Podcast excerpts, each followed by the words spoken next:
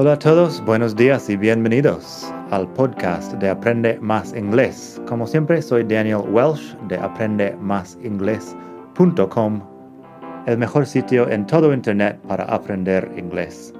Este podcast te ayudará a hablar inglés como un nativo. Vamos allá.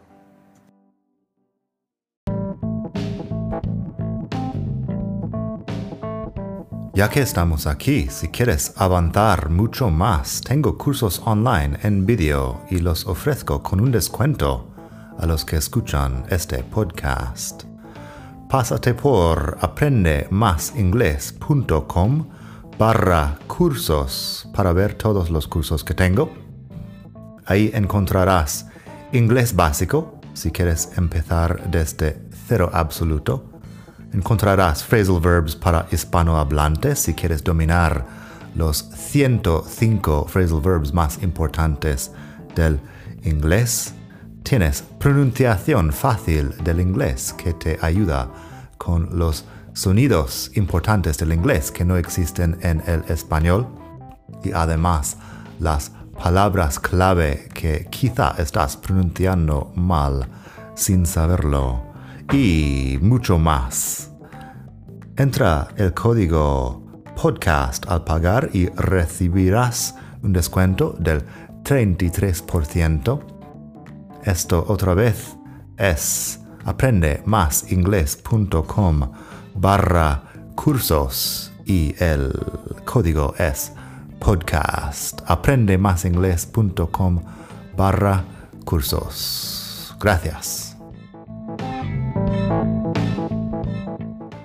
Hola a todos, buenos días y bienvenidos otra vez aquí al podcast de Aprende Más Inglés, el mejor podcast de todo el mundo mundial para aprender inglés.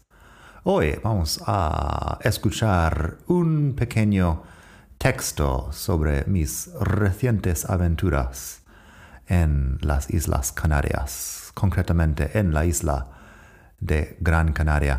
Ahora estoy otra vez en Barcelona, pero tengo el texto en la web.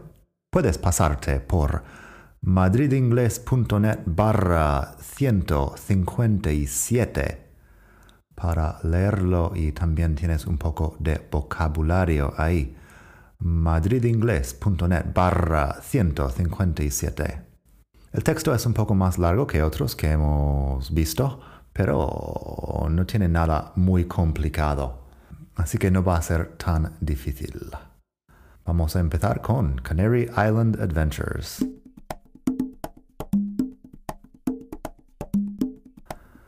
I recently spent about a month in Gran Canaria. So today I'll be talking about my adventures in the Canary Islands. The Canary Islands, in case you don't know, are a group of Spanish islands in the Atlantic Ocean off the coast of Morocco. There are eight larger and many smaller volcanic islands down there, and one of the largest among them is Gran Canaria. I decided to go to Gran Canaria when the Catalan government closed all the businesses in Barcelona because of the second wave of the coronavirus. I looked online, and apparently things in the Canary Islands were pretty normal, without a lot of restrictions. It's the only place in Spain without a curfew at night. So I took my girlfriend, a backpack, and a carry on and headed to the islands. It's only about two and a half hours by plane from Barcelona to Las Palmas, the capital city of Gran Canaria. We got there around midnight and checked into a hotel near the Triana area of Las Palmas.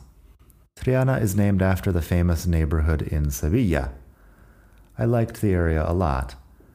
There's a pedestrian shopping street, a lot of bars, and generally a good vibe. The architecture is unique and interesting. The old part of the city, called La Vegeta, is beautiful too. There are some very old buildings, some churches, a museum dedicated to Christopher Columbus, who stopped off in the Canaries on his journeys to the Americas, and some very nice restaurants. What are the top things about Gran Canaria? Most people, go to Gran Canaria for the weather. In a normal year, the Canary Islands receive over 12 million visitors from Northern Europe. It's cheap, it's close by, and you don't need a visa to travel within the European Union. So people from the north come down to enjoy the sun. Even in November, the weather during the day was in the 20s, and you could sunbathe or swim at the main beach in town, Playa de las Canteras. The other thing I enjoyed, of course, was the food. We didn't eat a lot of typical Canarian food, although there are a few good local restaurants around. A couple of things we did try were papas arrugadas with their special spicy sauce called mojo picon. Then there's a fish called cherne that's popular down there. Apparently, in English, the word is wreckfish. And while on one of my mountain adventures, I had an excellent meal of cabrito, roasted goat meat with garlic. More about that later. My favorite restaurants in Las Palmas were Cinco Sentidos for the steak tartare and a place called Anteo for the octopus tacos and ceviche. I also had some great cocktails at a place just outside the cathedral called Ocho Canes. They make a Negroni with mezcal that's awesome. You should definitely visit one of the local markets if you go there. I really liked the Mercado Central, the central market, where they had all kinds of strange and exotic fish. Moving on to hiking in Gran Canaria. One of my big hobbies is hiking, so after a few days of taking leisurely strolls at the beach or in the city, I decided to look for more difficult hikes to do around the island. The island is a large mountain of volcanic origin, and the highest point is at about 1900 meters above sea level. Doing some research, it looked like I could walk towards the center of the island and see some of the towns along the way. It even looked like it would be possible to walk from one end of the island to the other, following the local Camino de Santiago, or Way of St. James, as we say in English. Eventually, I decided to do a series of three hikes from Las Palmas to the high part of the island called La Cumbre. The first day was from Las Palmas to Santa Brigida, and it was pretty eventful because my hiking app told me the wrong route, and I had to improvise a new one with Google Maps. Anyway, Santa Brigida was small, with a few restaurants and some historic buildings. I had a terrible lunch, but the town itself was nice. After lunch, I took the bus back to Las Palmas, and a couple of days later, I continued with a second leg of my hike, from Santa Brigida to La Vega de San Mateo. Most of that walk was through a little canyon full of desert plants, and it was very relaxing.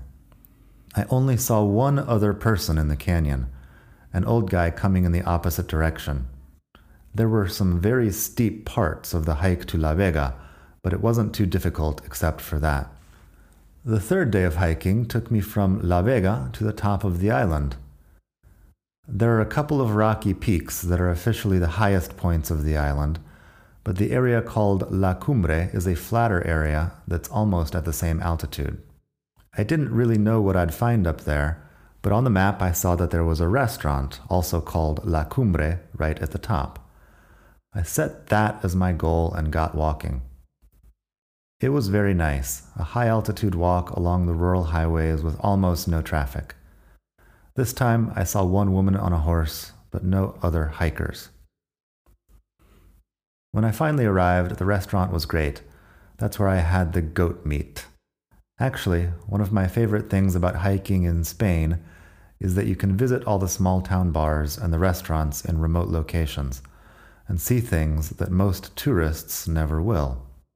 After lunch, I headed back down another route to Cruz de Tejeda, a small town with a few restaurants and a large hotel.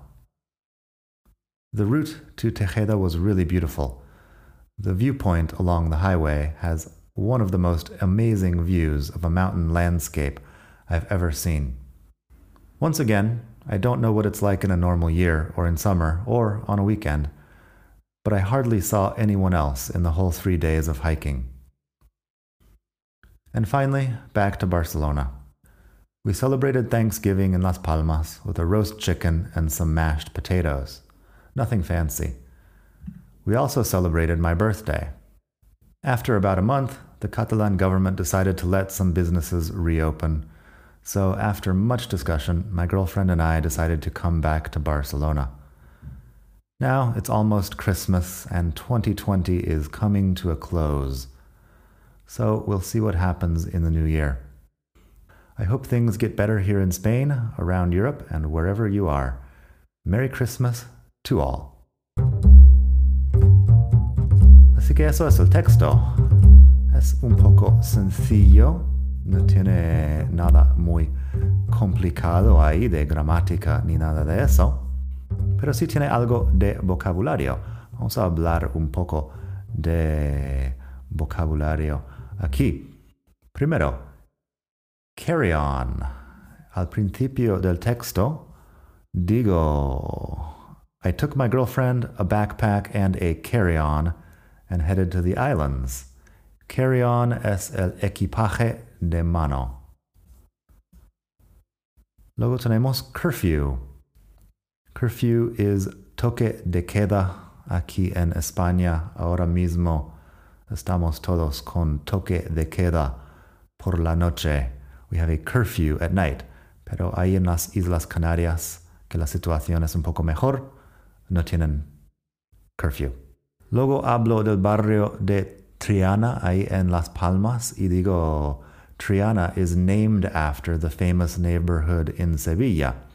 To be named after something es llevar el nombre de algo. También lo puedo decir, I'm named after my grandfather. My grandfather was Daniel, and I am also Daniel. Yo llevo el nombre de mi abuelo. I'm named after my grandfather. Tenemos sunbathe, que es tomar el sol. Ahí en la web tienes un artículo sobre vocabulario para hablar de la playa y las cosas que hacen las personas que van a la playa. Sunbathe es uno de ellos, tomar el sol. Literalmente sería como bañarse en el sol. Sunbathe. Tenemos awesome ahí hablando del cóctel en ocho canes. The Negroni is awesome. Awesome is impresionante o estupendo. Hiking is senderismo. Hiking. El verbo sería to hike. La persona que lo hace es a hiker, que también lo uso más adelante. Pero sí, hiking. Un sinónimo es trekking en Estados Unidos no lo usamos mucho y significa básicamente lo mismo. Hiking, trekking. También hablo de leisurely strolls. Leisurely strolls. Bueno, stroll es pasear de forma relajada. También es el sustantivo de, una, de un paseo relajante. Leisurely da énfasis. Leisure es como ocio, así que leisurely sería ocioso, un paseo relajante y ocioso o algo así. Leisurely strolls. Así que eso es lo contrario de hiking. Luego digo sobre mi caminata a Santa Brígida. It was very eventful. Eventful es lleno de incidentes, que pasan muchas cosas eventful. En la web también tienes un artículo sobre la diferencia entre los sufijos full y less para formar adjetivos. Es una, un tema importante en inglés. En algún momento hablo de the second leg of my hike. Leg, claro que sabes que es pierna, pero the second leg of my hike es el segundo tramo del camino, the second leg. Um, en algunas, algunos sitios a lo mejor dices la segunda etapa, algo así, pero quiero decir la segunda parte, básicamente. Luego tenemos highways, que son carreteras, highways, y tenemos viewpoint, que es mirador, viewpoint. Y creo que no hay mucho más ahí. Siempre hay vocabulario que puedes buscar en el diccionario. Como siempre, yo recomiendo Word Reference, pero hay muchos diccionarios online. Encuentra uno que te gusta. El de Cambridge está muy bien. El de Merriam-Webster está fenomenal. Word Reference tiene muchas traducciones español-inglés y eso puede servirte también. Así que nada, espero que te haya gustado el texto de hoy. Ha sido un poco más largo, pero siempre tienes otras cosas más cortas y también más largas en la web madridingles.net barra 157 para este texto y mientras estás ahí tienes enlaces a mucho más. Nada más por hoy. Espero que pases un muy buen día, un muy buen fin de semana, estés donde estés en el mundo. Hasta la próxima. Bye.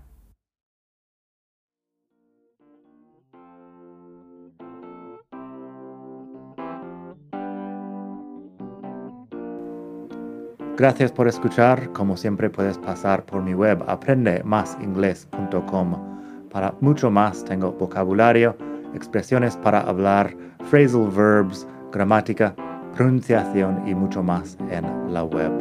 Nada más por hoy. Espero que pases un muy buen día. Hasta la próxima.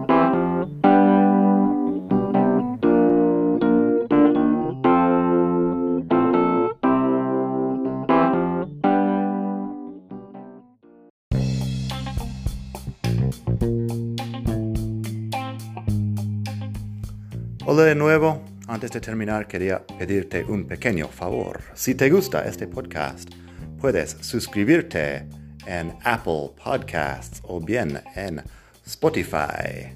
Hay también la posibilidad de hacer una reseña ahí en Apple si estás escuchando eso en el iPhone.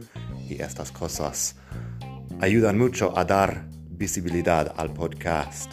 Si quieres ver más sitios donde escuchar, los tienes en madridingles.net barra podcast. Eso te lleva a la página donde ves todas las aplicaciones que puedes usar para escuchar. Y también tengo un canal en YouTube que lo puedes ver en madridingles.net barra YouTube. Eso te llevará directamente al canal donde puedes suscribirte y ver todos los vídeos que hago sobre muchos temas. Nada más por hoy, espero que pases un muy buen día, aprende mucho y hasta la próxima. Bye.